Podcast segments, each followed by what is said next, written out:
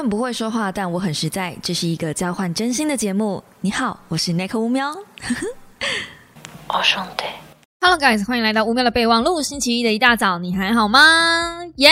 欢迎来到这个录音的时间，果然又是一个呃六月二十七号上午一点零三分。难得难得，说好的健康作息呢？好了，那么为什么我会来录音呢？其实我正在剪呃这一个礼拜的说书。那因为这个礼拜的说书，这个字数高达六千六百六十六字，嗯，我也不好意思丢出去剪。一来是剪辑师也没时间啦，这小雨也没时间帮忙；那二来是这个字数我真的不好意思丢出去剪。这个字数如果真的丢出去剪的话，我觉得不给人家加薪是不可以的，你知道吗？因为光草剪完我就一个二十分钟，那也因为自己剪的关系，所以我就有一点，我们朋友圈之内就戏称，至少我自己都戏称这个叫雨根病，就是会开始精雕细琢一些东西，一些不必要的细节。反正到时候你们看到就知道了。如果我能够如期的能在这个礼拜把它生出来的话，就是一只片子很长。然后我又想要在里面加一点花招的一支片，你们可能看来会觉得不需要，就是 Nico，我们不需要那一些花俏的东西，我们也能看你的影片看得很开心啊！你只要赶快把影片生出来就可以了。我都就是我不要那些东西这样子，但我就是还是想要多那一些花俏的玩意儿。好的，那么今天这个礼拜大家应该知道我要讲什么了吧？应该就是对周木之老师又出新书了。那呃，周木之老师基本上他每一次出新书，除了那一本他们都说你应该我没讲以外，其他我每一本都有讲。那我应该有说过为什么那一本我不讲？因为那一本其实我觉得蛮针对女孩子的。如果我真的讲了那本书的话，就是板上有一半的男生会有点茫然，就我到底看这个为什么这样？当然也有可能可以体贴女孩子啦，看看是好的，好不好？但与此同时呢，我还是会希望大家呃先关注新书。那这一次的新书呢，羞辱创伤，呃，副标题叫做《最日常却最锥心的痛楚》。我觉得这本书就是有点像是我在等待很久的一本书籍，因为我一直在找原因跟源头。什么原因跟源头呢？不论是呃高敏感也好，嗯内向也好，各种各式各样的嗯心理疾病啊，我们大家都喜欢归因到原生家庭去嘛。这个我们都讲到烂掉了，对不对？但我觉得我总觉得每次都归因到原生家庭去，就是爸爸妈妈到底欠你什么？他已经把你带到这世界上来了。他其实认真说，他们也是第一次当爸爸妈妈。我们不要每次都怪人家，我们总是有一点其他的原因。我其实隐约有总觉得就是。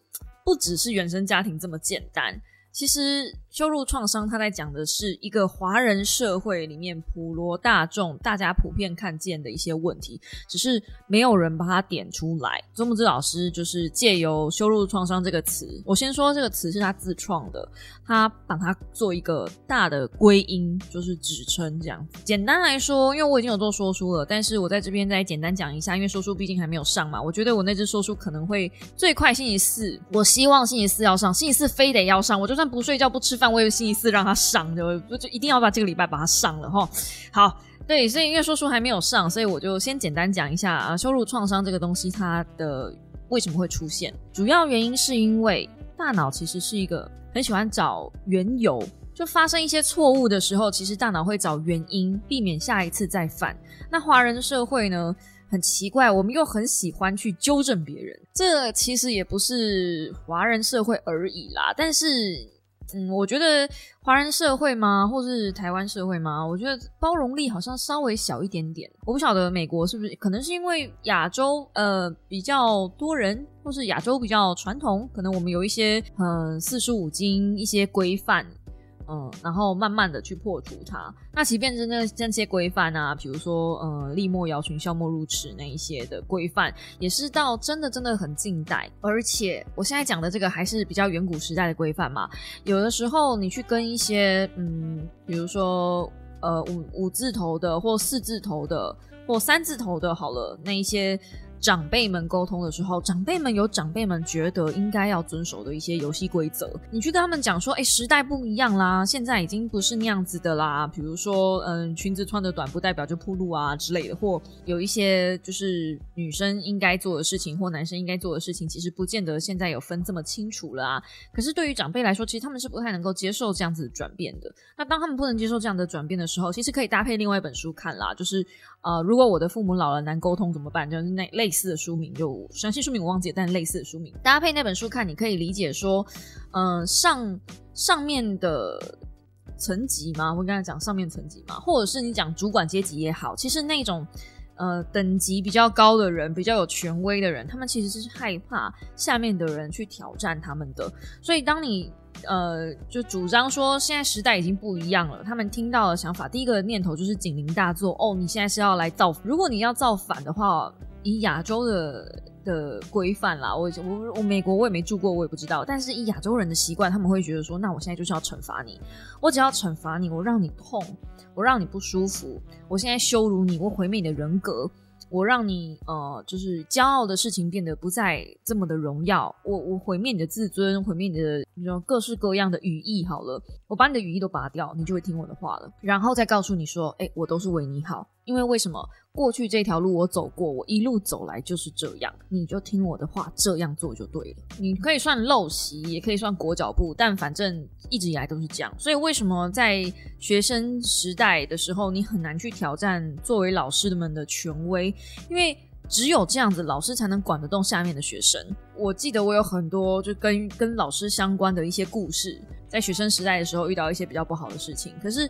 你要去归因说，就是怪罪说老师这样子是错的，好像我很都是被里面有一个词就提到是霸凌这件事情，很多人都在提同学同才之间的霸凌，但是并没有提到老师的霸凌嘛。这本书里面其实有讲到呃师生之间的霸凌性，对，然后很遗憾的也是周梦之老师自己本身遇到的一些经验跟状况。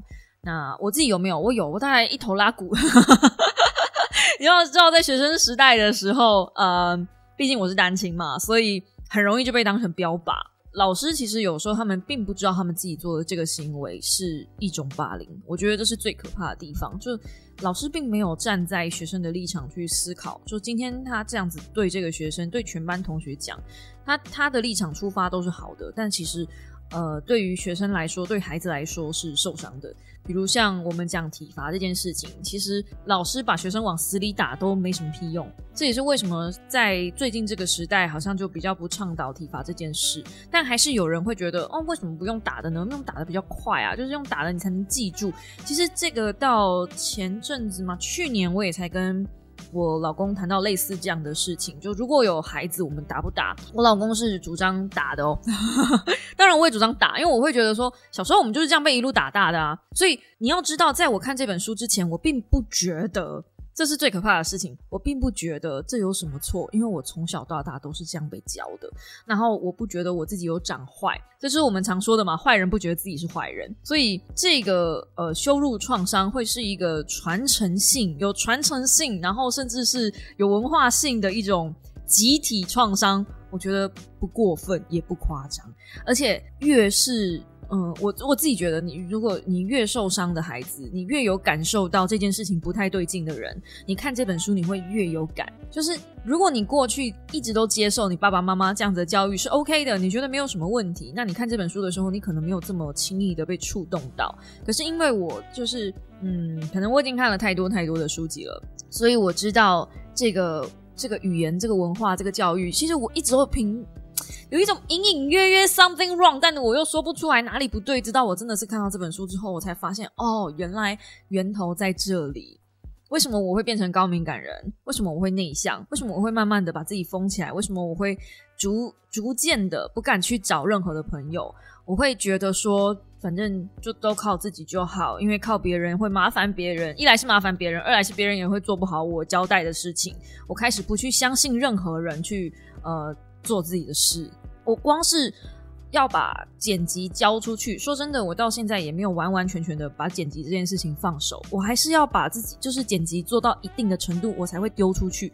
所以我才会说，当我的呃工作伙伴其实很轻松，因为我还是会做到一定的程度，而且我很相信工作分工这件事情，就我不觉得一个剪辑师要把所有事情都做好。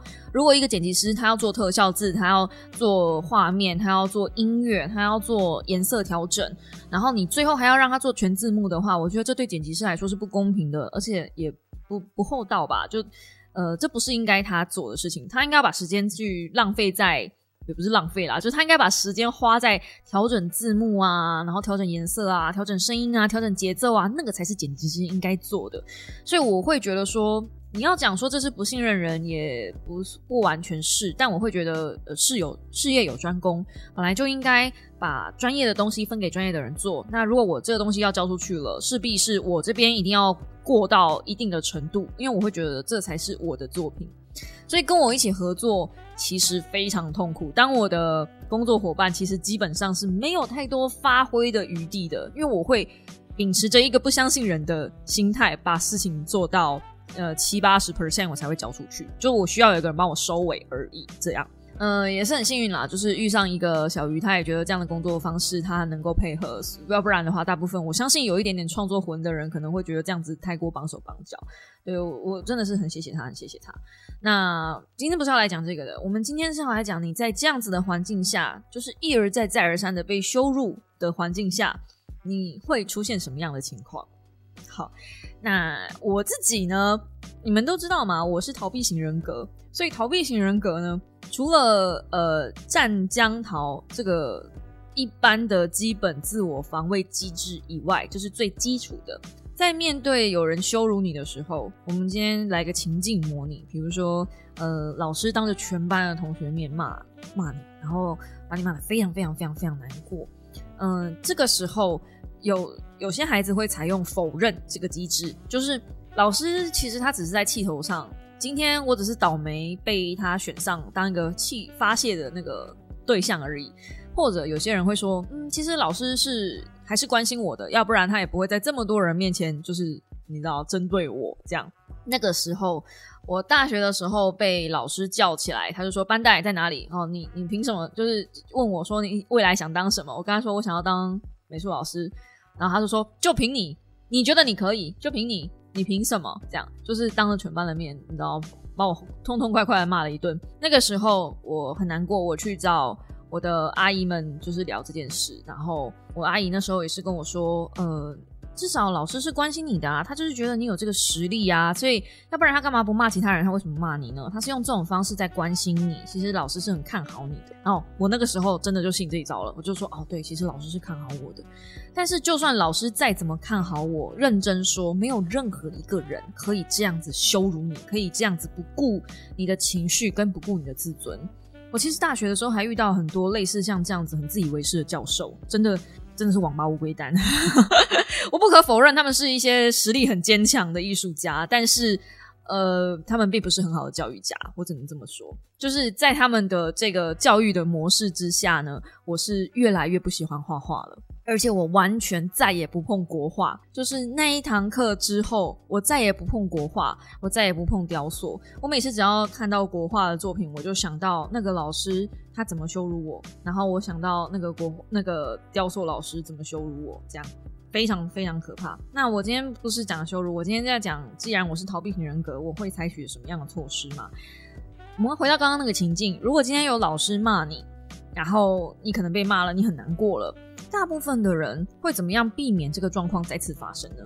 通常都是这样嘛，因为我们会不希望老师一而再、再而三的针对我们嘛，所以这个时候我们会变成什么？嘿，对，如果你心里面在想拍马屁的话，You got the right point。大部分的人就会进行一个讨好的动作，嗯。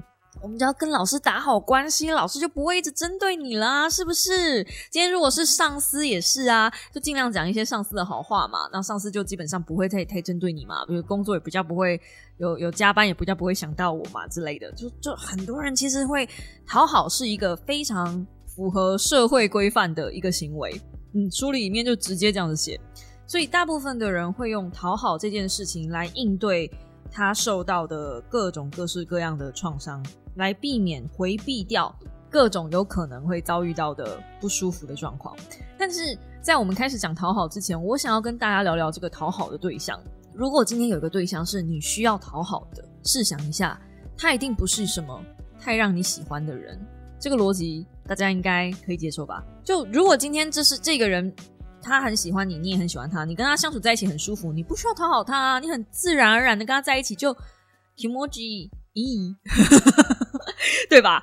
但是如果今天这个人是，就是你也没有办法回避掉他，你就势必要跟他在一起，势必要跟他相处。可他讲话就是很不舒服，你非得要跟他就是相处个一天八小时，那这个时候你是不是就会试着想讲一些好听话，或者是想要送一些他的好东西给他，或者是想要你知道尽可能的 be nice，因为你想说这样子也许礼尚往来，他就会对我比较好了嘛。那场外插一下，刚开始我其实对我婆婆也是这个策略。然后一般来讲，通常不论是送什么东西，让我们家的人只要收礼物的话，我们通常就是会呃稍微对方客气一点，因为这毕竟是就拿人手短，吃人嘴软嘛，对不对？即便是家人，我们都还是有这样的意识在，所以你会预期说，你送对方东西或是对对方好的话，理论上对方也会对你好。但是我那个时候。我婆婆跟我讲一句很，我觉得很有道理的话：你对人家好，不要预期人家就会对你好。就是你对人家好，是你自己出自内心的意思。就是你对我好，是你的意思，不是我的意思。所以，就算我接受你的好意，我要不要对你好，那是我的意思，不是你的意思。所以，就算我怎么讨好我婆婆，真的是不管我再怎么讨好她哦，她对我说话依然很啊，就是。嗯，对，就是那样，就他对我依然就是很很严厉啊，很严格，很很至高无上的要求。他就是那个，嗯，因为他毕竟也是老师出身，他是呃国中的老师退休，对，所以他不论做什么事情，他都会觉得说，我今天是在教育你，我是为了你好。啊，标准的，对我是为了你好。那与此同时，不论是身为婆婆的身份，或是身为昔日退休老师的身份，她的习惯其实是不允许有人挑战她的权威的。所以，我觉得我，嗯，这么这么些年下来的社会实验，我用我自己当实验品，社会实验，我的感觉就是这本书就是完全写出来我这两年经历的状况，totally，而且毫无保留的。好，那我们再回来讲讨好。就是讨好的对象，我再讲一次，讨好的对象是你，即便用这个模式去应对，他也不见得能够成功。就是你讨好的对象，不见得要接受你的讨好，我觉得这是最可怕的。讨好的对象可以像无底洞，哪怕就算他今天接受了你的讨好了，比如说有个上司很过分，就每天喜欢敲诈你，你每天要买一杯咖啡，他才会开心。这杯咖啡有没有可能从 Seven 的美式变成 Seven 的拿铁，然后变成不知道，总有一天就变成星巴克的？美式星巴克的拿铁，那你有办法无止境的这样子付下去吗？我我我我我知道我的荷包是顶不起啦。你知道星巴克的拿铁咖啡，我也是是偶尔九九一杯而已。那讨好其实是一种，嗯，你必须要让自己掏空，你必须要无视自己的感受，然后去把对方放在自己心上的一个行为。其实讨好是这么这么的疲惫的。我常在讲，讨好其实就是舔人家懒趴。就是那个被舔的人会很爽，但你自己本身是不会有任何感觉的，甚至你会有一些你知道臭。这一这这一段我到底有没有写进去我的说书里面？好像有啊，但反正我一直觉得是这样，就是自己会有那种羞耻感。我我一直都觉得。我不知道其他人，但我一直觉得舔人家懒趴其实是有一个有一种羞耻感的，不管是真正的去做这件事情，还是假意去做这件事情。OK，那书上就写说，当我们放弃安抚自己，学会安抚别人，达到了别人的标准之后，借此让自己产生了暂时性的安心跟安全感，然后安慰自己说，至少现在做到对方要求的我是好的。但我觉得最可怕的不是你去无止境的满足对方，我觉得最可怕的是，呃，我们很容易因为这样，然后就活在对方的眼里。变成说，我们所有的自我价值啊，或者是呃尊严啊，或者是成就感啊，那些东西都来自于对方的肯定。今天不管你做的再好，其实你可能旁边的人眼里你已经就是一百分了，或者是以社会价值观来说，你已经一百分了。可是只要他不喜欢，只要他不喜欢，你知道这多可怕吗？因为就算你做的再好，一百分了，他还是有可能不喜欢，他可以用各种各式各样的理由挑剔你。我真的很感谢我阿姨那时候跟我讲一句话，说你就不要把她放心上就好，要不然我现在还会活在我婆婆的标准里面。然后我婆婆的标准是。我真的觉得不是应该有人达得到，但我达不到的标准，就是他希望他的媳妇是月收十几二十万，然后一样能把家里打理得很好，而且一样能够帮老公准备三餐、准备便当，然后可能还要带他的长辈们去，就是你知道洗肾啥的，就是打点很好的那种完美、超级完美的超人。我真的觉得能够做到那样子的人是超人，那那呃，同时还要把小孩带好，可能家里还有两个小孩之类的。你可能隐约觉得说，哎，怎么这么低调，这么这么这么这么具体啊？哦，就是因为他的朋友们里面有有一个人是娶到这样子的好媳妇，所以他就觉得说，那他的媳妇应该也要做到类似，至少要这样子的低标。哎，没错，你没有听错，那个是低标。你知道最可怕的就是这个吗？我觉得亚洲还有一个非常可怕的习俗，就是很喜欢比较。所有的屈辱都是比较出来的。我好像在书里面有看到这一段，可是我好像没有画起来。但反正就是我真的觉得所有的屈辱都是比较出来的。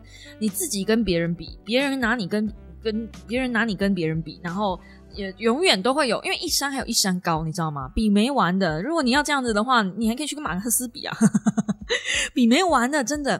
所以我知道我达不到那样。我知当我知道我做不到，你知道我有一阵子是真的很努力想要做到吗？跟疯了一样，很努力的去做短线，然后疯狂的去抄。我一个月最高最高，我试过我自己的极限，我一个月最多可以赚三十五万。可是我也我也讲过嘛，就是那是一个嗯很不健康的日子。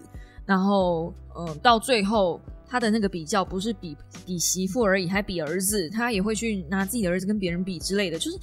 很怎么讲呢？不放过自己，也不放过自己的家人，就类似像那样。哎，还有有人说我笑的很不真诚。我记得那个时候，我有在 podcast 里面看到有有一个人说：“呃，你怎么笑的这么不真诚？”这个我们可以留到下一集再聊，因为下一集我有邀请到一个来宾，我们可以来聊这件事。那我可以现在小小的讲一下，就是。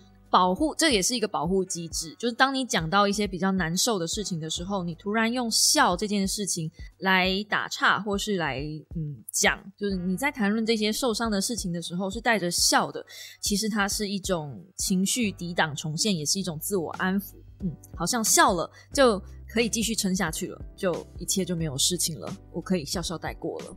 所以，如果你觉得我笑的不真诚，那也许。我的心是在哭泣吧？那你就允许我笑好吗？毕竟这是一档公开的节目，我总不能在节目上哭出来吧？这样子真的是不行啊！母汤母汤啊！哈，好，那反正呢，是呃，我们讲回来讨好，所以我会觉得说，讨好这件事情其实不是长久之计。那讨好，其实在这本书上，它还分成它分成两三个章节写，所以我嗯可以。把这个讨好当成一个生存策略，一百六十六页这边再分享一下给大家。我自己觉得真的是啊，打脸打的好痛啊！这本书真的是，你知道，当讨好过头了这个事情，就是讨好过头的时候。你其实可以去看《过度努力》那本书，因为当你过度讨好一些人的时候，你没有意识在讨好的时候。因为我本来就是讨好型人格，就是嗯，逃避型人格，其实某种程度上也是讨好型人格哦。为什么呢？因为我只是想要逃避这一些人就是对我的攻击。一直以来啦，就是有一些人会在网络上对我攻击嘛，然后呃，或者是嗯。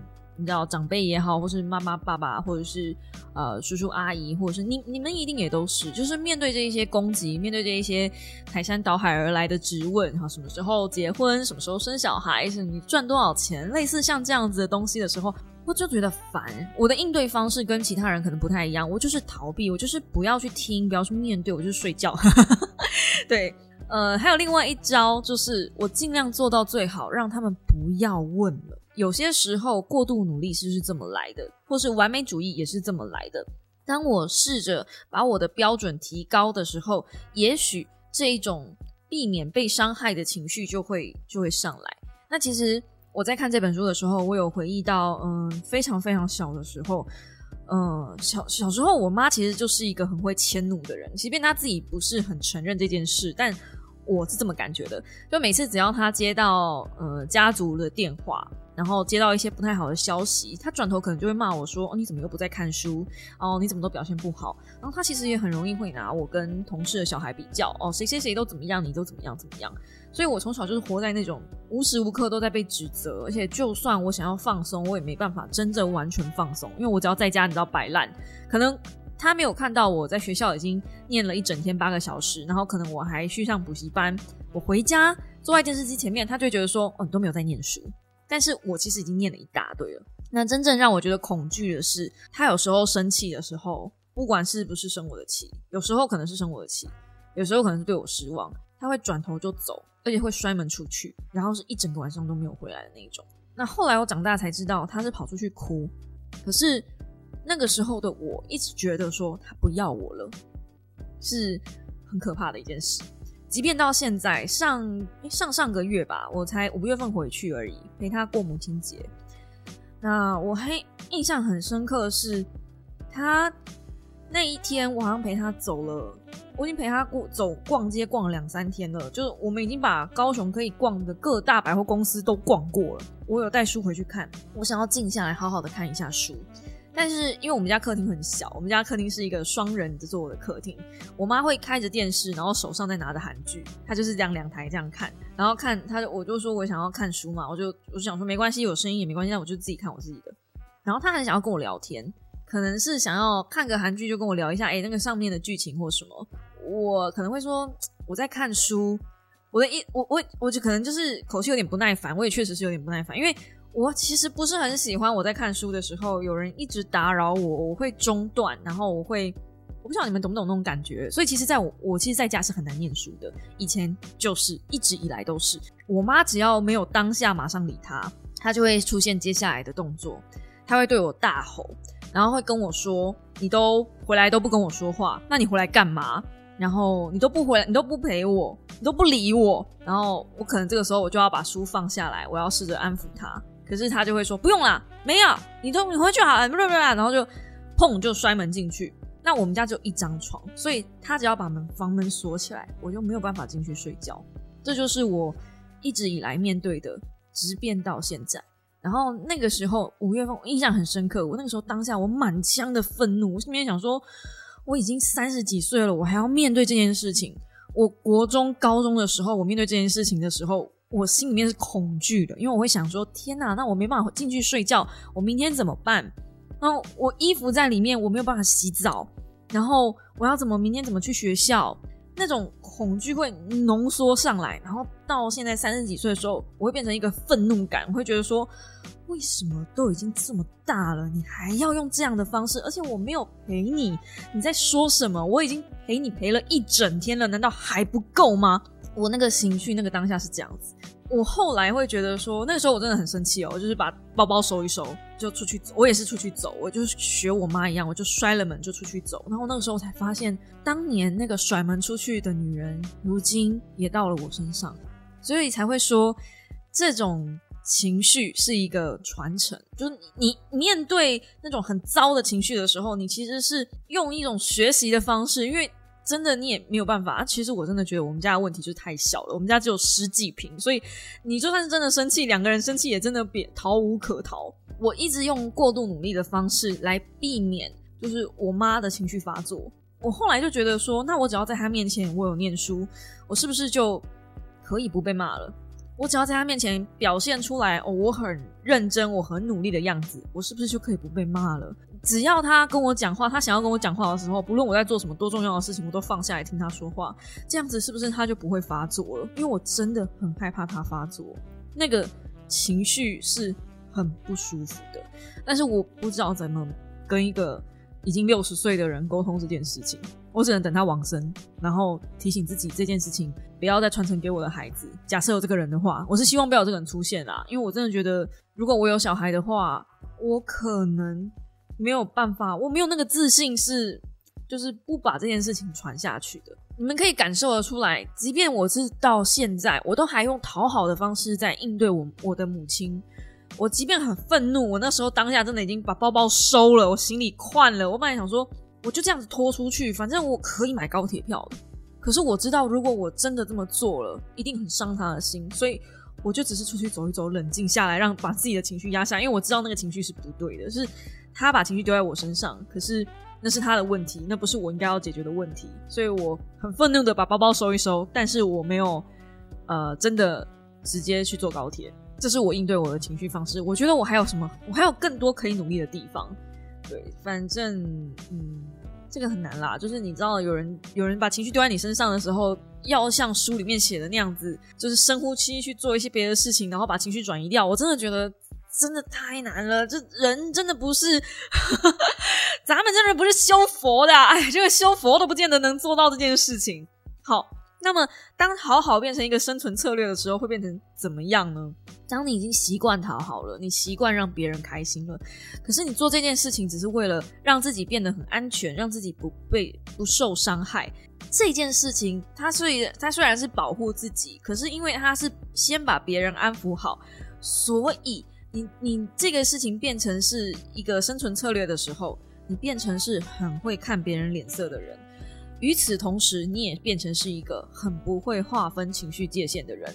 你会很容易的把别人的情绪、把别人的需求变成你自己的需求，把别人的情绪放在你自己身上。与所以，换句话来说，也变成是很容易被情勒的对象，很容易被情勒的一个状态。其实还可以分成说，呃，焦虑型依附跟逃避依附。这样子两个大分类，如果是焦虑型依附的人呢，他会说：虽然我不相信你，但是我想试试看，借由我的讨好，也许可以增加我们之间的感情与联系。所以他会保持着一种：也许我今天送你一个什么东西，也许我今天做好你想做的事情，你就会对我好一点。也许我们会修复我们之间的关系。那如果像我一样是逃避依附的人呢？他我会变成说，我不相信你，我的讨好是为了减少冲突跟保护自己，所以会有这两个状况。被讨好的对象也不是笨蛋，像我婆婆就不是笨蛋，她就是很明确、很明确、很清楚、很明白的感受到我在讨好这件事，因为不是发自真心的去做这些事情的时候，真的对方也不是傻瓜。那我觉得最可怕的一件事情是，当你用讨好发现无效的时候，怎么办？对，接着下来我们要来讲一些就是上瘾的行为。我不知道想到上瘾这件这两个字的时候，你会想到什么样的关键词？像我第一开始看到上瘾这两个字的时候，我都会想到一些比较负面的东西，比如说毒品啊，比如说沉迷于 blah blah blah。但是我真的压根儿没想到上瘾行为后面马上直接工作狂。哎呀！就是哑巴，这一集脸好肿啊！哎，你知道吗？我的上瘾行为就是工作，就是我觉得我在逃避的时候，我用什么东西来逃避呢？我用工作在逃避。然后我逃避工作是用什么工什么方式来逃避呢？我用另一件工作来逃避我本来的工作，就是。我应该要剪说书的，此时此刻，right now，我应该要剪剪说书的，但是我用录 podcast 来逃避说书，我用另一个工作来逃避，就是剪辑这件事情。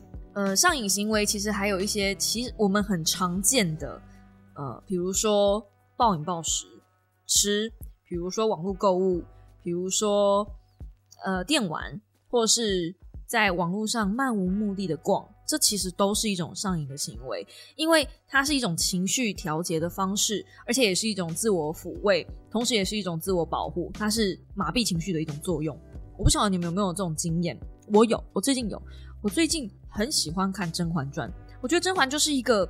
或是后宫传啦，后宫剧就都都都是都是甄嬛呐，然后就是如懿呀，哦如懿如懿如懿，我最近也好爱如懿这个东西很神奇，就是你在 YouTube 上搜寻《如懿传》之后，你就搜寻一个精华，然后你的整个首页都会变成《如懿传》的某一篇的精华。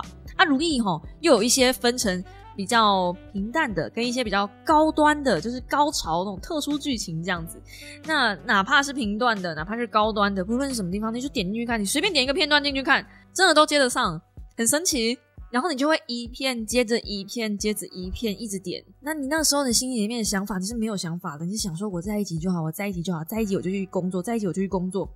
然后没有工作，等到你回神过来的时候，谢谢早上五点。其实这种上瘾行为，自己也知道是一种伤害自己的方式。可是其实我们是用这样子的方式，在间接性的惩罚自己，为了消灭自己的呃那个叫什么创伤、羞辱感、羞耻感。怎么讲呢？羞辱创伤它的存在。的先决条件是你必须要自己有罪恶感，必须自己要有被羞辱的感觉，必须要自己有那个羞耻心。我这么说好了，如果今天是一个毫无羞耻心的人，今天如果是一个毫无羞耻心的人，他今天被羞辱了，他不会觉得怎么样啊？他就骂就骂，这样对不对？他就不会有那种自我检讨的一个感觉。可是为什么今天羞辱创伤会成立？就是因为我们会自我检讨，我们会觉得这样子很不舒服。如果说。呃，在这种重复不断的过程中，假设你觉得你并没有达到对方的要求，那你会怎么样？你会无止境的一直重复做同样的动作。那其中工作狂呢？它是一种消耗身心的上瘾行为，而且。作为工作狂，其实是被肯定的，因为当你花时间在工作上的时候，你可以得到一定的成果，而且你还可以跟人家说：“我没有，我熬夜并不是伤身体，我熬夜是为了因为我工作做太多，我工作做不完。”那事实上，我跟你说，无论哪一份工作，真的天下之大，这真的是共通之处，就是无论你是什么样的人，你的工作是永远不会做完的。塔啦，除非你退休，不然你的工作真的是永远没有尽头。可怕吧？社畜是不是瑟瑟发抖？星期一的早上听这个有没有点很很很像恐怖片？我跟你们说，这本书真的是，这本书真的比《白夜行》还恐怖。我那时候在发在我的那个呃 FB 粉丝团上，然后可能编辑有看到，他就说他要拿这句话去做宣传。这本书真的是我自己觉得可以跟《过度努力》一起看，因为《过度努力》讲的是一直不断的想要试着去达成别人目光的一件事情，所以我觉得。呃，他把它放在讨好这件事情上，是等于是讨好这件事情的加强版。嗯，所以你把这本书就是创伤收入跟过度努力放在一起看呢，完全就是一个上下级，看你要谁上谁下都可以。他们就是一个九六式，完全没有谁先谁后。Holy shit！而且这个上下级合起来比《白夜行》更可怕。如果你没有看过东野圭吾的《白夜行》的话，《白夜行》在讲的是一个人性灰暗。最后没有好结局的一个衰毛烂故事，嗯，跟这本书一样。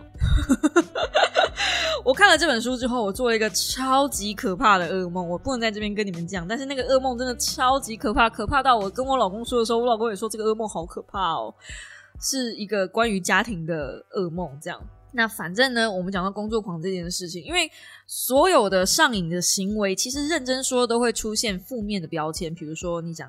呃，比如说你的 hashtag 如果是呃纵欲过度，或者是购物狂，或者是呃沉迷于电玩之类的，其实都听起来没那么好听。但如果你的 hashtag 是工作狂，听起来就是一个好像很努力的人，只是太努力了一点点而已，对不对？这个负面标签听起来好像是所有负面标签里面稍微可以接受一点点的，所以大部分的人觉都会觉得工作狂，嗯，没有什么太大的关系。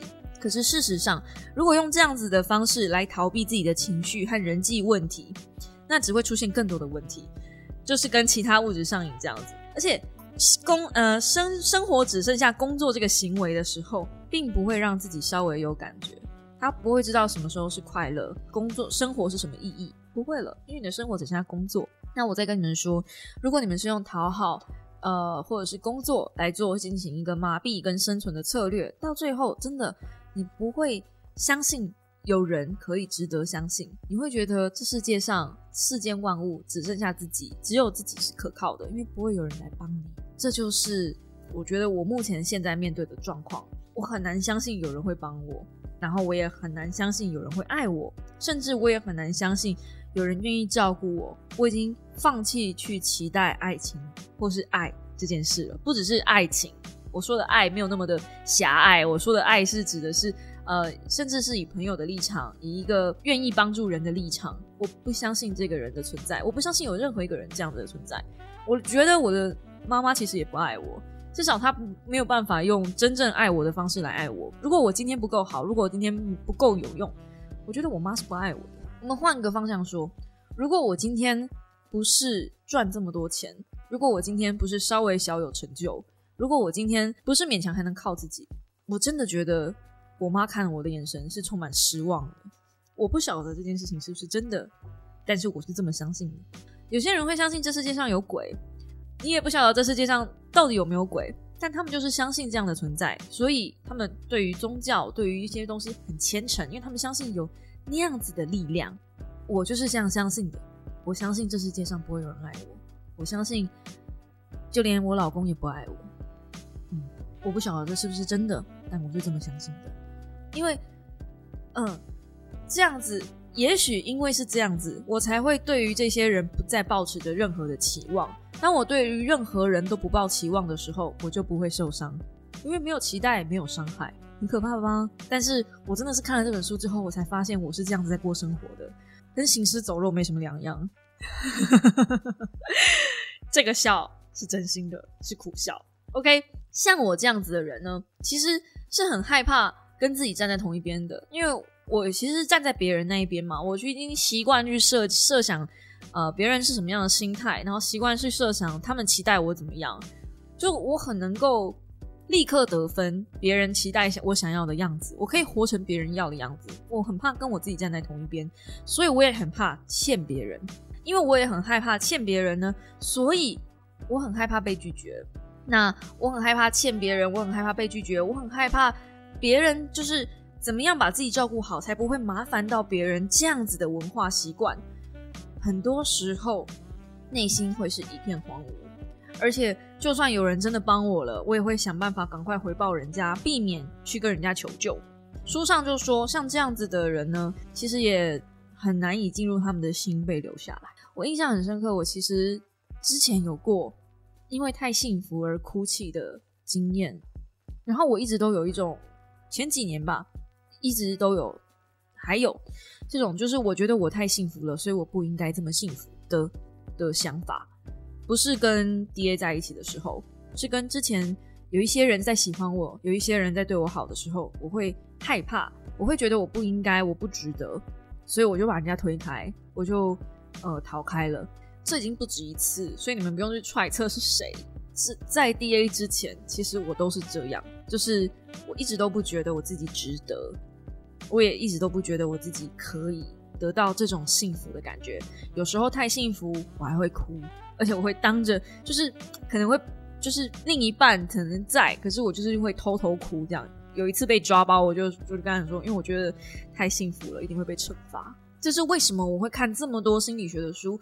我并没有这么的大爱，是想要在这边跟大家分享那么多的书籍之类的。其实我一开始最最最最最一开始看这些东西，某种程度上来说，我想找出自己为什么会变成这样的原因。我想要知道怎么样让自己变好。那一直以来我知道的答案都在书上，所以我看书。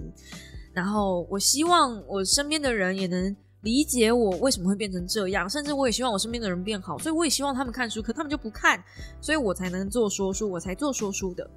就我并没有大家想的这么的，嗯，大高尚吗？最近才有一个另外一个 podcaster，他想要访采访我这样子，想要我们两个就是交换一集，想要做一个 fit 的合作，然后他想跟我聊聊说我的品牌怎么建立的啊，就是我什么创，就是有什么想法，为什么会创立这个品牌等等的。我真的不知道该怎么讲这一集，我我我该怎么告诉他说，其实我从头到尾没有想过要创自己的品牌，我从头到尾没有想要为了谁，我就是一个很自私自利的人，因为我觉得如果我在这一方面不再为自己的话，真的没有人会为了我了。还还好还好，我还要想到这个。那么，嗯，我我这边还有贴起来一小段话，就是。害怕被拒绝是一种常见的人际模式。那这种害怕被拒绝的感受，多半会因应两种模式：一个是只靠自己不向别人求助，和提出要求之后你一定要答应这两种状况。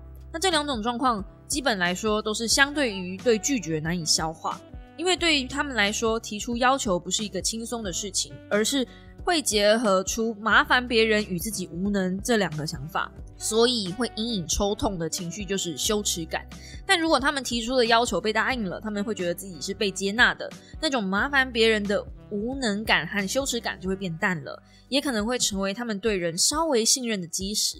可是如果对方拒绝了，那排山倒海的失望跟羞愧感就会淹没他们，他们会觉得说。你会拒绝我是因为我不重要，或你不在乎我，这会勾起他们内心深处的创伤与自我否定。因此，属于内求派，就是我只靠自己的人，会觉得以后再也不需要跟别人提需求，以免遇到这种羞辱。那属于外求派呢，就是你一定要答应的这一派呢，他会将这个挫折、跟失望、跟羞愧一并一股脑的丢到对方身上，他们会出现很大的愤怒、攻击或是类似情绪勒索的行为。好，好，这一切其实都出自于同一个需求，他就是说，你拒绝我是因为我不够好吗？我提出要求这件事情是不是很羞耻？因为过往的创伤经验让他们觉得对方的反应全都根属于我，因此他们多半不会想到对方会拒绝我，可能是因为他们有困难，而不是跟我有关系。所以。被拒绝而产生的羞耻感实在太强，对他们来说，采取阴影的手段，例如不要靠别人与别人一定要答应的适应模式，也可能将极僵化、毫无弹性，造成人际上的困难。那剩下的东西，其实我就觉得留给大家到说书里面去看。那我可以跟你们说，就算你们看了说书，就算看了这支 podcast，呃，就算听完这支 podcast，你们也完全没有办法把这本书里面所有东西完全消化完。因为我后来有去听周木子老师跟其他的人去做访谈的一些节目内容，那他自己有说，这本书其实他酝酿了四年，也不晓得这本书该不该把它写出来。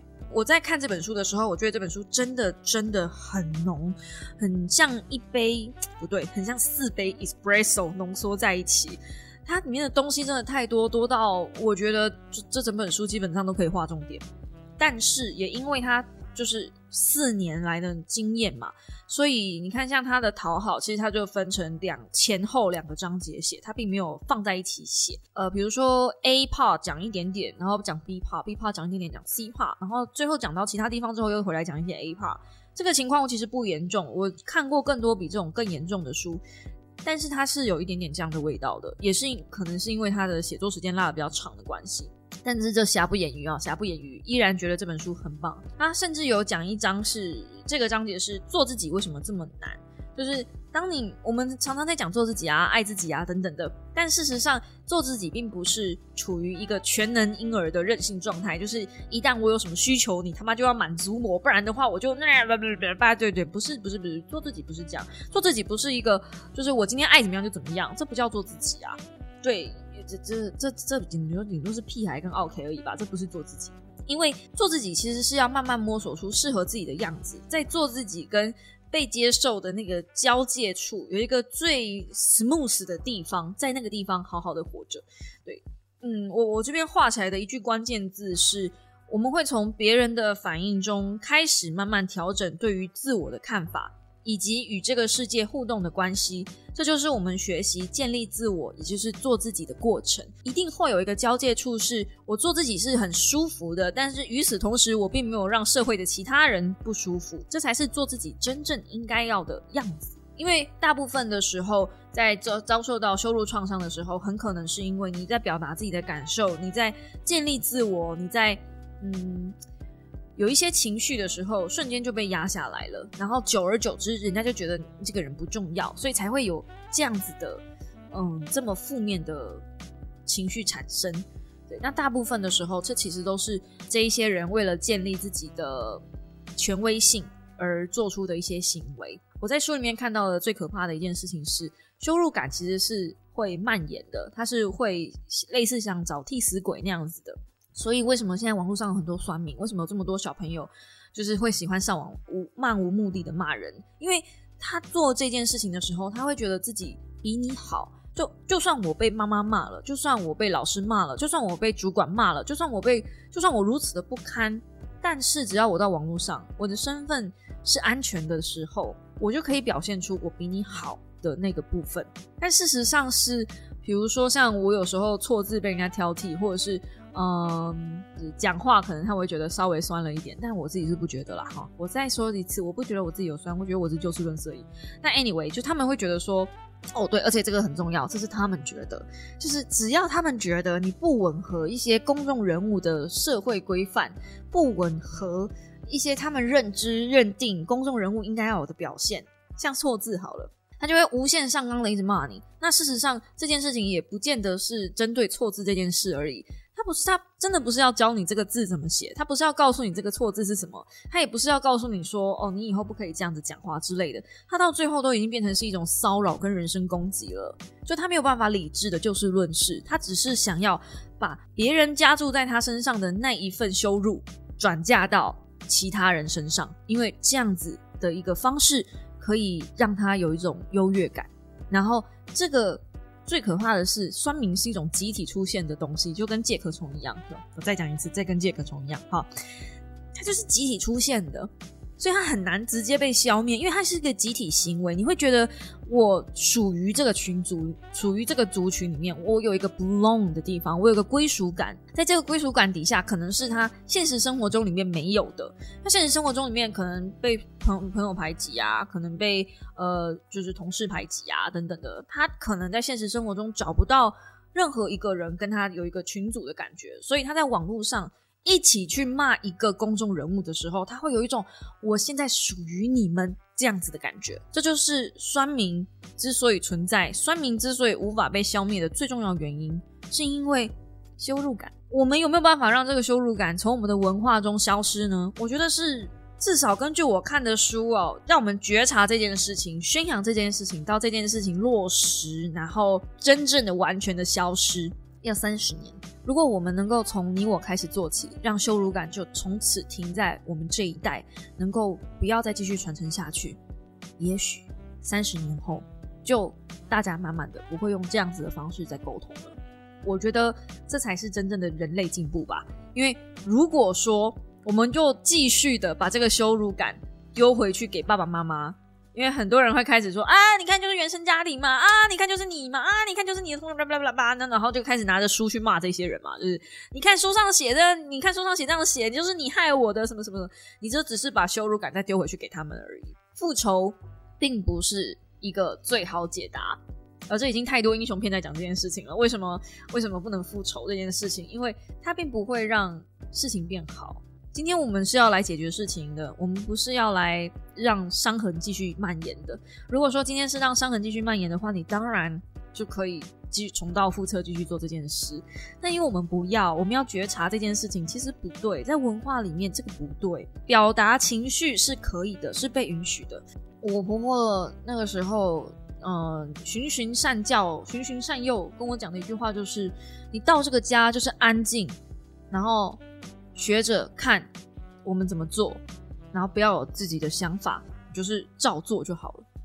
不要有自己的想法，忘记他有没有说了，但反正就是照着做，安静，不要说话，不要表达自己的意见。而且他也说不要有情绪，只要有情绪，你在处理事情就是不对，因为情绪不能好好的解决事情。这句话是对的，情绪不能帮助你解决事情。但是，一旦你有情绪，而你无视它，你选择安静，你选择忍让，你选择吞下去的时候，是会内伤的，好吗？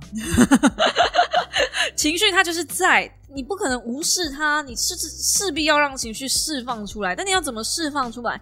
如果今天连一个家人，号称是家人的人都没有办法好好的接纳你的情绪的时候，那我真不知道有谁会接纳你的情绪了。诶当然啦，婆婆并不是一个很好的接纳情绪的对象，毕竟人家是长辈，而且他是别人的长辈。说真的。婆婆这种生物很奇妙，就是如果今天不是嫁给我老公的话，我跟这个老太婆是不会有，不是老太婆，我跟这个老人家是不会有呃太多的交集的，是吧？一辈子都不会有交集的。你会对一个一辈子都不会有交集的人讲心事吗？不会嘛，对不对？不值得信。我我我糟糕，我是不是我曲解这部这本书的意思了哦？但反正。呃，你如果想要你释放你的情绪，你是想要想要表达一下你自己内心深处的感受，想要讲一些心里话的时候，理论上你会找一个信任的人，你会找一个能够放心讲述的对象。其实书上也是这样建议的，这就是疗伤的第一第一步还是第二步啊？第二步，你要找一个你能够去去呃好好讲述的对象，然后把这段话告诉他，找一个创伤知情者、见证者，然后向他诉说你的创伤经历。因为你要这样子找一个信任的人说出自己的创伤经验的时候，你才能够练习着接纳自己的经验，练习接纳自己。这也是为什么呃，咨询师会有这样子的职业存在，就是因为他们是收钱帮你保密的。我可以这样理解吗？就是呃，基本上他们是，当然他们会分析啦，就是并不是只有单纯帮你保密这么简单而已，但他们也会做他们应该做的事情，而且他们是值得信任的人。就是你要找一个这样子的人，其实我真的觉得，尤其是以我现在目前的状况，我真的觉得这世界上所有人都不可信的状况。我是不是去付钱找一个也许可以信任的人来的比较实际一点点？但是我不知道，因为我之前找了一个就是心理治疗师，然后我也觉得他就没有那么专业。应该他很专业，应该他很专业，对，应该他很专业。我不应该质疑人家，但是我就觉得他给我的建议并不是，并不是我。我想要去做的东西，对，所以呃，不知道，因为我也没有找过，也许我应该去真的去找智商师来聊聊。对我真的觉得我应该哦，我本来以为我已经好多了，看了这本书之后，我就发现 我根本还没好，我只是把那个伤口用沙龙巴斯贴起来，诶，沙龙巴斯吗？OK 绷贴起来，伤口上面贴沙龙巴斯会出事啊，伤口上面贴 OK 绷，然后就把它贴起来，然后就假装没事了，这样。我现在的相处模式就是这样，我就把它贴起来，假装没事了。有事情再说，再研究。对，等我掉下去水面之后再说，再研究。但事实上不应该是这个样子。那这本书推不推荐大家看呢？诚如我在呃，就是说书里面用到的那一句话，我真心希望你看了这本书之后，你会说好无聊，那口五秒怎么推荐我这种书，烂死了。表示这本书上面所有的东西都对你引起不了作用，引起不了共鸣。这本书。越是受伤的孩子，看的会越痛，越辛苦，哭的会越凶悍。那我会希望，在荧幕彼端的那一个你，是用不到这本书里面的内容的。嗯，如果是这样，那就太好了。好了，那今天的 podcast 就到这边告一个段落啦。如果你喜欢我的 podcast 的话，请用评分、订阅、留言的方式来鼓励我继续做创作。既然你都听到这里了，所以你应该知道我的 podcast 会有 Apple Podcast、Spotify、s o n g k b Google Podcast。都有，Google Podcast 有时候会更新比较慢一点，那不是我的问题，因为 Google Podcast 它是自己抓系统去抓的，自己系统更新的。那他们的系统好像不是天天更新，好像是一个周期才做一次的大更新，所以 Google 更新的会慢一点点。那如果你想要及时听到我的 Podcast，那你又不是 iOS 系统的话，我非常推荐 Spotify 或 KKBox，会相对比较轻松一点点。嗯，或者是就直接用。那个对啦，就这两个，我觉得就比较及及时嘛。然后他们也是安卓支援的系统，这样子，然后就推荐给你们喽。嗯，好，我不要再讲了，因为再讲下去呢，我觉得我会笑不太出来了。我的防御机制已经就是那个弹药已经用完了。好，最后还有一点点，OK，这是最后的笑声。那下个礼拜会有一个特别来宾，就呃，让我们敬请期待下一集的特别企划吧。嗯。我们就下礼拜一同一时间五秒的备忘录再跟大家相见喽！大家早安，拜拜呀！啊，好了好了好了，剪片剪片剪片，不能逃避了，剪片。